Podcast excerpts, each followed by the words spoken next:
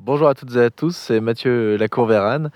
Je continue mes aventures cidricoles avec un épisode aujourd'hui euh, dédié aux, barrières qu'on peut avoir lorsqu'on se lance dans un tel projet, quand on commence de zéro, euh, ce qui est un peu, un peu mon cas.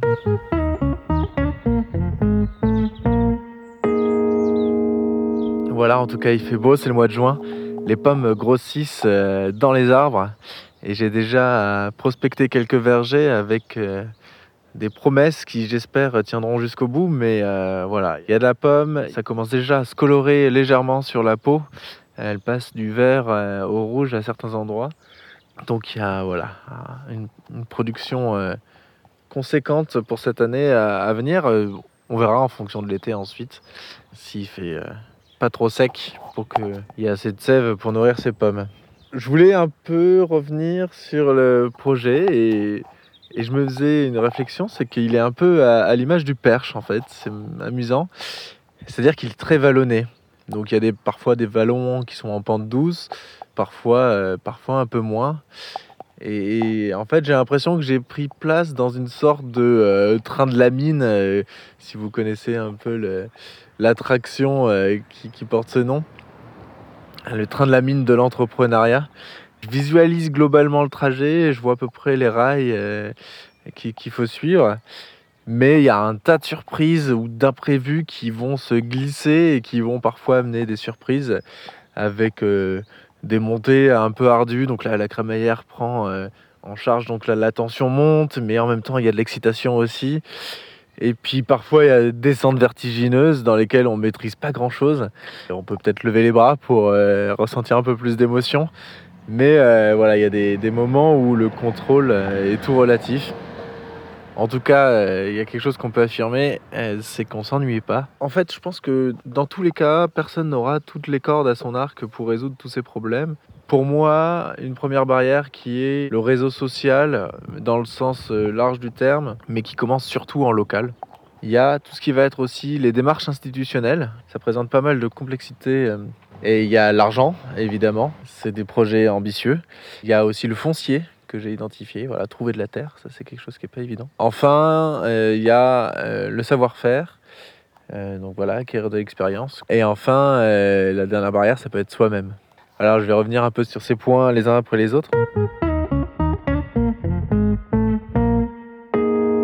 notamment le réseau social et ça je me faisais un a priori euh, peut-être un peu négatif au début sur le fait que quand euh, je demandais euh, un peu des renseignements etc je voyais qu'on me donnait un peu les informations au compte-goutte et que en fait souvent ça marchait mieux quand je faisais mes preuves en travaillant un peu avec les personnes on arrivait tout de suite à avoir euh, un peu plus de sympathie, euh, un peu plus de confiance aussi peut-être. Et, du coup, on arrivait à instaurer une discussion qui était euh, relativement saine. Alors que quand j'ai commencé au tout début, que j'étais même pas sur place, c'était quasiment mission impossible. Et, ensuite, quand je suis arrivé ici au début, je sentais parfois une petite méfiance. Mais en, fait, pas tout le temps. J'ai été étonnamment surpris de la confiance à partir du moment où j'ai été installé en local. Le projet parle beaucoup, les gens sont plutôt emballés. Et donc là, j'ai eu beaucoup d'aide. Une grande partie de mon projet se base euh, sur euh, du bouche à oreille, notamment pour trouver du verger, du local, etc. Parce qu'en fait, je comprends aussi le, point de vue des agriculteurs euh, qui parfois voient débouler des gens euh, pleins d'idéaux, puis qui, eux, savent que leur métier n'est pas forcément évident. Je pense que c'est une manière pour eux de se protéger aussi face à, peut-être de nombreuses personnes qui viennent les solliciter. Là, je discutais avec des producteurs qui sont à côté et je leur proposais de travailler en échange de, de, renseignements, de coups de main, des choses comme ça. Et en fait, ils m'ont dit, mais non, nous, on nous a aidés au début, et puis maintenant, bah, on t'aide toi, et puis toi, t'aideras les suivants qui viendront.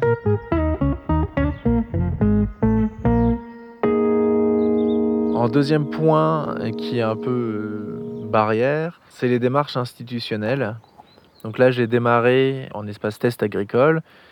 C'était aussi stratégiquement pour arriver à bien décrypter comment se passait une installation agricole, prendre le temps de tout analyser et aussi accepter de devoir prendre du temps pour faire les démarches. Un mail euh, à une institution, c'est euh, un mail envoyé le jour J, une réponse une semaine après. Le temps de rassembler d'autres éléments, et eh ben, c'est un renvoi euh, encore une semaine après. Et rapidement, il se passe un mois pour avoir un échange. Et effectivement, c'est quand même un peu un parcours du combattant. Déjà, les premiers questionnaires que j'ai reçus pour un peu analyser notre situation, la présenter auprès des instances, ben souvent en fait ça s'adresse à des gens qui sont déjà issus du milieu agricole, fils d'agriculteurs, pour une reprise de la ferme parentale ou euh, d'un oncle. Et en fait, d'arriver en non issu du milieu agricole, ben c'est, on n'est pas dans le moule. Et ça, il faut, faut, arriver à, à, gérer cette situation. Et donc, il y a euh, beaucoup de démarches, beaucoup d'acronymes, des, des, noms, de dossiers de subvention éventuellement à faire, tout un jargon à assimiler. Dans les échanges, il faut être au taquet, euh, arriver à comprendre, à poser les bonnes questions sur euh, comment je pose mon statut euh, juridique, mon statut social, mon statut économique. Euh, parce que chaque exploitation a une forme qui va être plus ou moins adaptée à tel ou tel type de production. Donc euh, il faut arriver à prendre le temps euh, de faire ces choses-là. Autre euh, barrière que j'ai identifiée, et ça qui est, euh, je pense, propre à tous les projets, c'est l'argent. Dans les projets agricoles, ben, en fait, euh, on n'est pas dans des achats à quelques dizaines ou quelques centaines d'euros, on est dans des achats où c'est quelques dizaines à quelques centaines de milliers d'euros. Et donc moi, dans l'idée, c'est de commencer avec l'espace test un peu en système D, dans le sens où je vais rassembler du matériel d'occasion que je peux financer seul, et d'arriver en installation agricole et là de bénéficier euh, des aides financières qui sont institutionnalisées, justement, comme on en parlait tout à l'heure, et donc avec des subventions à l'installation. Mais voilà, l'argent peut être un frein euh, très euh, simple. Hein, on ne peut pas s'acheter les machines, on ne peut pas produire. fin de l'histoire.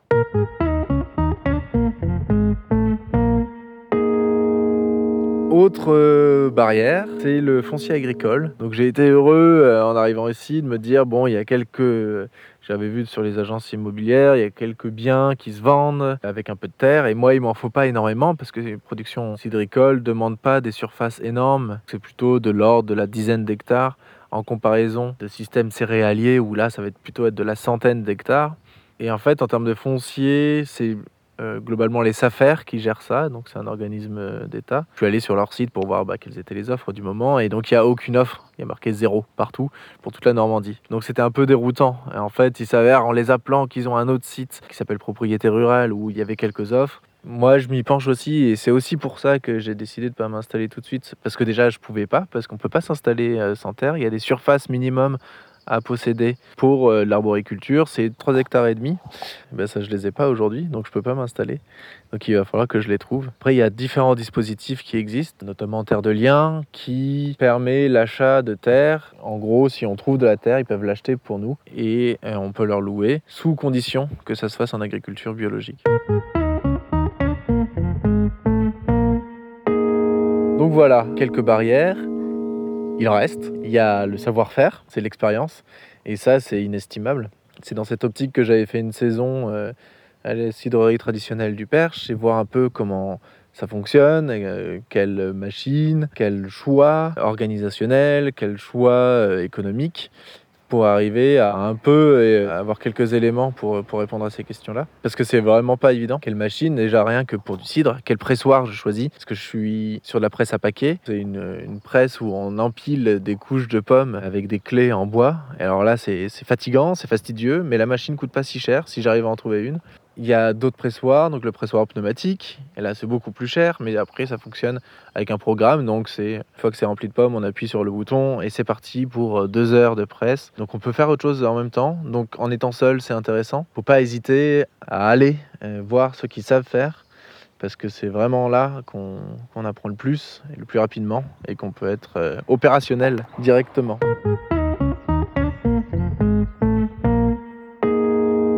Dernière barrière qu'on peut avoir, bah, en fait, c'est soi-même. Il y, a, toujours certaines choses pour lesquelles on n'a pas de barrière et d'autres pour lesquelles euh, on va s'en mettre de manière euh, psychologique. Euh, typiquement, moi, j'ai pas de barrière pour aller voir les gens euh, en mairie, par exemple. Aller voir le maire, c'est pas quelque chose qui me fait peur. Aller voir euh, des voisins, ça me dérange pas du tout. Par contre, je vais plus me mettre une barrière sur euh, le prix du cidre que je vais vendre derrière. Là, je suis en réflexion un peu sur mettre en parallèle mon coût de production et j'aimerais bien valoriser les, démarches environnementales que je vais mettre. Voilà, et je me dis, est-ce que vendre 2 euros plus cher, les gens vont comprendre même si je fais de la pédagogie? Voilà, une barrière que j'ai à me dire il faut que j'arrive à, vendre plus cher que ça pour être euh, économiquement à l'équilibre. Donc voilà, ça c'était Globalement, les différentes barrières que j'ai identifiées, qui pour le moment me font pas mal réfléchir. Les solutions sont pas toutes faites. Encore une fois, moi, la carte que je joue dans tout ça, c'est euh, la carte de la rencontre, de l'échange, qui m'apporte quand même pas mal de solutions. Mais est-ce que si c'est avec des gens qui ont tous les mêmes barrières, est-ce que je vais pas euh, m'enfermer dans un modèle alors que je pourrais créer autre chose. Voilà, c'est là qu'il faut que j'arrive à prendre le recul nécessaire pour faire sauter quelques verrous habituels sur le cidre. Je continuerai à vous raconter mes aventures. Là, je suis dans la recherche de locaux pour m'installer. Le verger, je commence à en avoir presque un peu trop, mais tant mieux. Et je vais essayer de ne pas mettre tous les œufs dans le même panier, donc je multiplie un peu encore les, les gens. Ça patine un peu plus du coup pour le local, parce qu'il faut trouver quelque chose qui soit euh, adéquat pour faire de la transformation alimentaire, pour pouvoir faire du stockage, qui soit assez simple d'accès, euh, avec l'eau, l'électricité. Mon prochain objectif est d'arriver à résoudre cette question-là. Je vous dis donc euh, à très bientôt. Au revoir.